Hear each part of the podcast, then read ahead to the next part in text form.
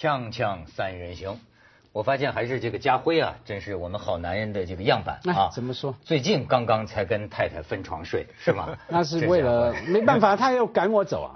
他说要怕我吵着他，我睡觉那个又要看书，又翻翻来覆去这样子。我说好吧，那你既然你坚持，我就那个那个就这样做吧。对。哎，我后来就发现说，哎，原来呃。蛮能够集中精神，晚上看书那个不呃那个时间，因为完全一个灯光嘛，这样打下去嘛哈，所以我接一年那个读书功力大进。哎，我也可以给你一本书看看。所以我就说啊，咱们这个认识的朋友，我觉得我这辈子最幸运的啊，是能够认识你像家辉、像子东啊，还有很多你们这样一些。这个 精彩的人物，这个这照亮了我的人生，真的。哎，照黄了，照黄了，映黄了我的人生。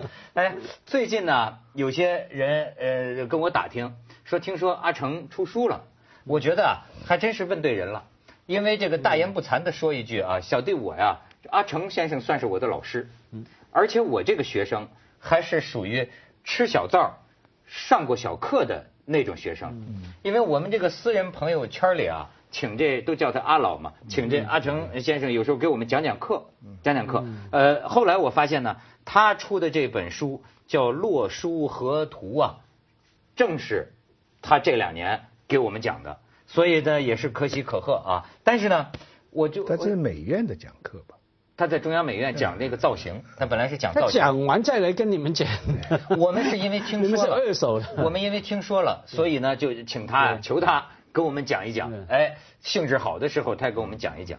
所以，但是我觉得很有意思。我问了问身边的年轻人，我发现呢，今天的年轻人知道阿成的已经不多了，很少了，一般都不知道。但是他不知道，就阿成在我们心目当中。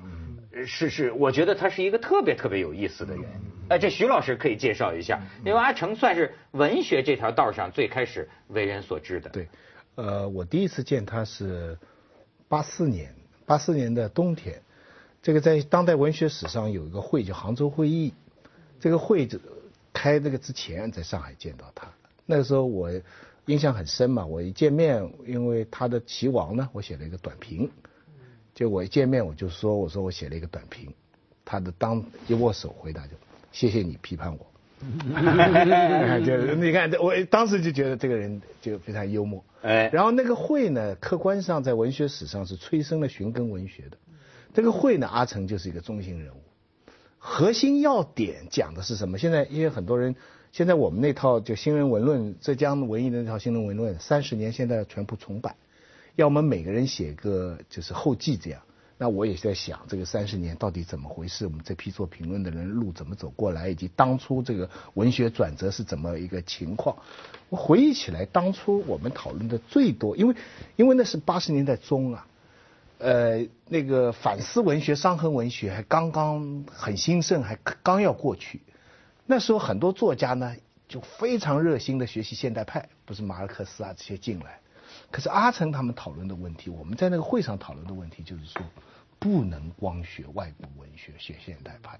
他们的意思说，你不是在学呃呃福克纳、海明威，你学的是李文俊、袁可嘉，就是你学的是翻译。归根结底的文字啊，要靠中国自己的东西。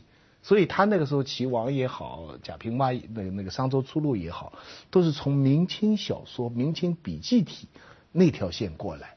所以这个时候，在当代文学那个那个那个转折期啊，而且阿成的那个三王后来在台湾非常受欢迎，哎，齐王、树王、孩子王，哎，因为那个是台湾的文学界就觉得纯正的中文了，因为他们看到大量的这种中国大陆的文学是那个毛文体啊，他们很不习惯，哎，一看到这个非常纯正的中文，所以阿成的小说在海两岸。包括香港都有很好的生意。对，所以啊啊，我记得初三王的时候，我在台湾读书，读二年级吧。啊，好几个台湾大学的老师啊，都托我暑假在香港买不同的版本去给他。那文涛，你说你是阿成的学生嘛？对不对？我也这么说。大言我我也是阿成的学生。为什么？因为反正从别人身上学到一个好的。大的不管大还是小的教训都是学生嘛。因为有一次啊，我记得大概七八年前吧，反正香港政府搞一个文化的会议哈，找我帮忙去找嘉宾。那我邀请了贾樟柯，邀请了阿成、阿老来香港，呃，他们轮流演讲。那我当主持哈。我还记得我在台上开讲的时候，嘴巴不好嘛，香港人喜欢调侃哈，故作幽默。这边有调侃台下的贾樟柯哈，好像调侃那种。然后呢啊，我讲完之后，轮到阿阿老阿成上台了。阿老来当众一千人来教训我，我当时是愣了一下哈，觉得有点尴尬。可是后来觉得啊，他讲的很对啊。我后来真的经常会提醒自己，有些时候就想想一下阿老对我的教训调侃。他说什么呢？他站在上台就说：“马家辉啊，你讲话真的嗯，那个那个非常香港的刻薄啊，可见呢，各位可见有学问不表示有文化。”对，那我当时大家就笑哈，我当时想着说阿成你这句话也不见得全对，我后来跟他讲，我说阿老，因为我学问也没什么，对，看起来有，那我觉得哎，第一个坦白讲，一般的江湖规矩啊，我请你来，好歹啊是朋友，我说我我尊重你，请你来，你不能公开的调侃我啊，那我觉得第一个除了我自己领悟了，对。你不能嘴巴那么差，公开来调侃贾樟柯。那另外呢，很佩服阿成那种很直接嘛，我看不过眼，我替我兄弟朋友来来把你调侃回来。他这个了不起啊！呃，其实是关于阿成啊，呃，是什么看法的人都有。他关于我呀，很多。可以说，对于他的林林总总的看法，其实我都听过，而且我甚至都能理解谁愿意对他是个什么样的看法。可是我觉得。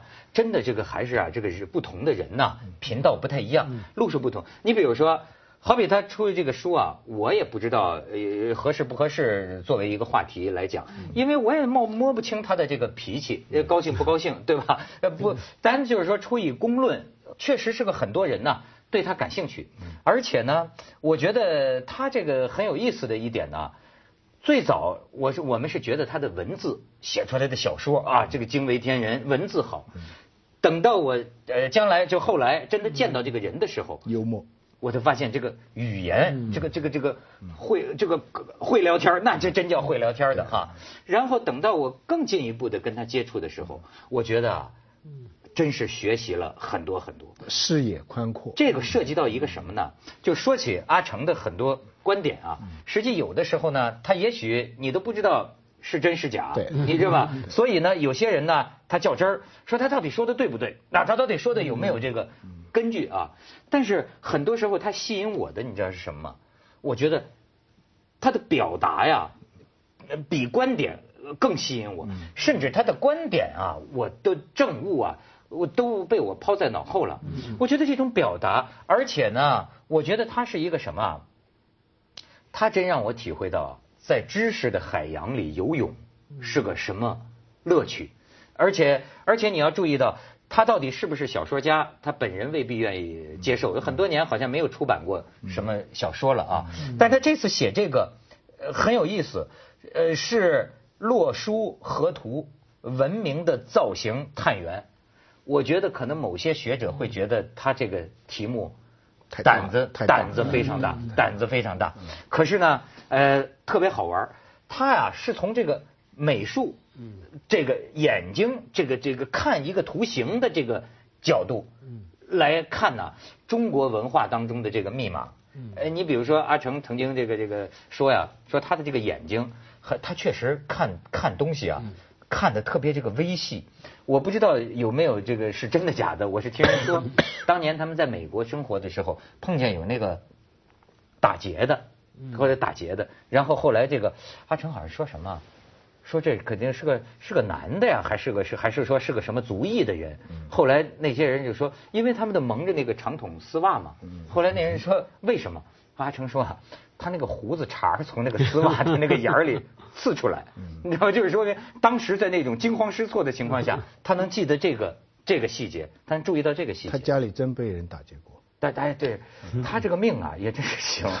他真被人打劫过。哎，然后，然后他呢，那个时候是我找我呃，我跟北岛跟刘凡去，他帮人家装修了一个房子，然后他帮人装修个房子，人家借给他住，然后装修的时候，他就在中间的地板呢。有一块木头颜色不一样，为什么呢？就这是最佳的听音响的地方。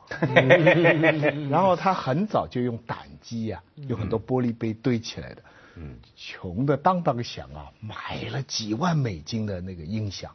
嗯，就就阿成是有趣的故事太多啊。你讲你正题吧，你讲正题吧。对，要不然我一聊就聊到对对没错。到讲正题的时候了，我们就要去广告了。锵锵三人行，广告之后见。这个洛书河图是什么意思呢？哎，我觉得真还敢有人，但是啊，就是他讲的拿出来的这个图形啊，让我们看上去啊，又不得不觉得啊。大受启发，我觉得至少是大受启发。什么呢？你看，中国古代一直就有这样的记载，就是洛书河图。比方说，呃，这个啥记载？远古的时候，黄河呀，河图是什么呢？说黄河里出来一个龙马，一个带带翅膀的龙马，背上驮着这个河图，哎，就河出图，洛出书。你看，有人说中华文明就是河洛文明嘛，指的就是黄河和这个洛水。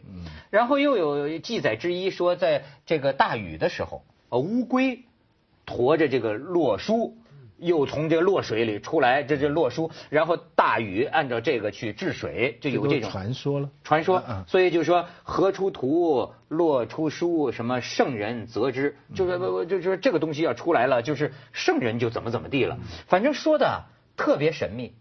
但是到底这东西，它是个。它是个什么东西？我觉得呢，至少阿成啊，他试图解开这个玩意儿。其实我觉得要说起来啊，也相当的这个简单。呃，已经有一些这个考古学家呀，已经有一些这个考古学家，比如说这个叫冯石的一个考古学家，他考证出来，就说这个呃洛书啊，包括这个河图啊，实际上跟天文学有关系。嗯。哎，你一定知道，今天要像咱们读书人。那在古代都不叫读书人了，叫上知天文，下知地理。其实我老觉得啊，咱们必必须得想到，这个古代人呐，他真是像温家宝总理说的那样，仰望星空过日子的。他这个完全是看星星，而且现在雾霾大了，你是看不见了。你古代的时候，你想他每天晚上那就真是清清楚楚的，他甚至按照天上的星星。来布置地上的行政区划，嗯嗯，它它是完全是天天地的这种这种指导关系啊，所以所谓的这个河图，你看他这书里有一个，咱们过去说的啊，什么这个东方是苍龙，西方是白虎，南方是朱雀，北方是玄武。苍龙指的是什么？就是古人他把一些星星星星星星座呀，就跟咱们现在说狮子座、摩羯座，它排成一个图形，一个苍龙的这个图形。那什么叫河图呢？这至少阿成呃所讲的就是说啊，这个河呀不是黄河，是银河。你看这个图吗？你看它就是这个苍龙的这个 这个这个星宿，这个这个星宿，它这个这个苍龙从银河上面出来。它是这么一个图形，而这个图形往往就呈现出一个 S 的图形。然后呢，你看咱们这个看到的这种这个呃太极阴阳八卦，我们老以为是个阴阳鱼儿，你老以为是两个图形嘛，两两个。其实我过去也想到过，它要就是一个背黑的，就是一个背景的话呢，其实他画的是一个画的是一个类似于呃鱼的东西，或者龙啊，或者是龙的，是一个东西。然后你再看，这就是过去我们在青铜器上见到的。一个龙的形状，一个龙的形状，然后他又在苗族的苗族的这个少数民族服饰当中，哎，发现跟这个商周的这个青铜器啊一样的这种一样的这种图形，所以你看他把这两个发生了联系，至少是推测，但是他有很多证据，就是说啊，这个苗族保留了远古文明当中啊这种所谓的我们说的河图。就是苍龙的这个星宿啊，它的这种天象图，实际上，而洛书呢，与此类似，其实也是表示东西南北各个方位的。这等于说啊，阿成现在研究这个，出了这么一本书。那他还有你说证据吗？那个也不一定是直接的证据。他把东南西北的东西弄在一起，很大胆的去推测，然后弄出一个很能够自圆其说，而且有待我们继续跟着他的推测。去做研究、去考证的一个开了一个场面出来。我记得他有一次演讲嘛，在中央美院哈，我没看这书，不晓得那个演讲也没有收在里面。他讲说老祖宗啊，很多杯杯盘盘那些陶器什么，上面有些乱七八糟的花纹嘛，嗯，它是艺术。嗯，简单的说呢，就是一个用文学方法来做学术研究的一个尝试，是一个作家做这种呃研究，他的这些结论呢。呃，包括他的一些联想，一些很大胆的这种想象呢，呃，我没法判断，完全超出我的专业范围。呃，我也是。但是呢，他这个表达方式呢是很有趣的，他保留了他讲课的原生态，很多具体的例子。他有些讲的内容啊，我都听他讲过。我在北大讲课的时候。我有一期有个学期在北大讲课，其中有一节课是讲阿城的小说，最后我偷懒，我就把他找来，结果他就给他们讲了一个什么文化武化的那那那那那一大堆，他的讲课方式是很有趣的。不过在这种情况下呢，我想说明一点，呃，当我们判断不了这么高深的一个学问的时候，我们不得不相信这个印刷文化。你知道，如果这些东西是出现在网络上哈。我们完全无可判断，但是现在他是装帧的这么好，有中华书局出版，那中华书局应有编辑，他们应该会对他的学术上的一些基本的可靠性，等于在做了一定的背书，对不对？我我我我觉得啊，这个阿成啊，平常聊天儿哈。可以这个天马行空，但是他对这个落在文字上印刷出来的东西啊，实际是很认真的。而且你说他是用文学的方法，我觉得他是用美术的方法。是。你比方说啊，呃，这这最简单的，你看，你看这样一些图，你就可以一目了然嘛。这是安徽含山县铜闸镇凌家滩一九八七年出土的这个新石器时代的这么一个玉板，对吧？是这个图形。那么这个呢，是苗族的。苗族的少数民族服饰当中的这个贝儿带，你看，他就说这个是洛书的这个这个形状，实际上代表八个方位。这个图形的这个这个相似性，实际上它是从美术的这个角度都给你拿出来来来比较。你看这两个为什么一样？再提出他的这种可以说是假说吧。咱们先去一下广告，锵锵三人行广告之后见。你像我们听那个阿老讲哈。他有很多自己的这个心结，就是我觉得是从美术造型的角度来说，比方说，呃，在很多青铜器里啊，有一个，你包括咱们那个国博的那个司母戊鼎，现在叫叫后后母戊鼎，那个上面啊都有个虎食人，就老虎张着嘴啊，好像要把一个人的脑袋要要咬咬下去。过去呢，呃呃，一般都是说啊，这个是奴隶，就就被要要要老虎要把它给吃了啊，它是个奴隶。实际上呢。阿成就呃通过种种分析啊，他就说啊，这个青铜器啊是那个时候非常这个最高的这种礼器，对吧？所以不可能会把一个奴隶的形象随便放在这个上面。他认为是巫师和祭司，而这种一种神兽啊，这种东西包括龟啊这种东西是什么呢？其实啊，就是那个时候叫巫师是干什么的，祭司是干什么的？它是代表一个种族啊。跟这个祖灵啊，所谓祖先呐、天神呐沟通，沟通它需要经过，比如有交通工具，所以呢，你听阿成讲的可非非常有意思，说龙的传人，说绝对是一种误解，因为龙是是什么？龙是交通工具啊，不是天子。你看过去说驾着这个骑乘龙嘛，他龙并不是皇帝本人呐，龙你就是就等于说。你不能把这个出租车当成乘客了，你知道吗？所以他就提出的是，这个人可能是对这个部族啊有过重大贡献，比如说呼风唤雨，改变了战争形势的，改变了自然的这么一位巫师，的求雨得雨了。那么为了纪念他呀，把他这个住在青铜器上。哎，对，有有些小的局部的看法是很有意思，比方他讲的那个。那个青铜器里面这个这个野兽很凶悍的这个这个表情啊，他就讲那个李泽厚《美的历程》里边呢，说这种表情呢体现了这种一种阶级意识，就当时对于奴隶阶级的一种恐吓意识。嗯。然后那个阿成大概的意思就是说，这个东西藏在奴隶根本看不到的地方。根本不是现场，你要恐吓要有现场。没错。我就想到那个那个我跟李泽厚、刘在富去过西班牙的一个宫殿，一进去有很多这种看上去像刑具，刘在富就在那说：“你看看多可怕。”接下来为您播出《文明启示录》。倒是当时找了半天以后说不可能。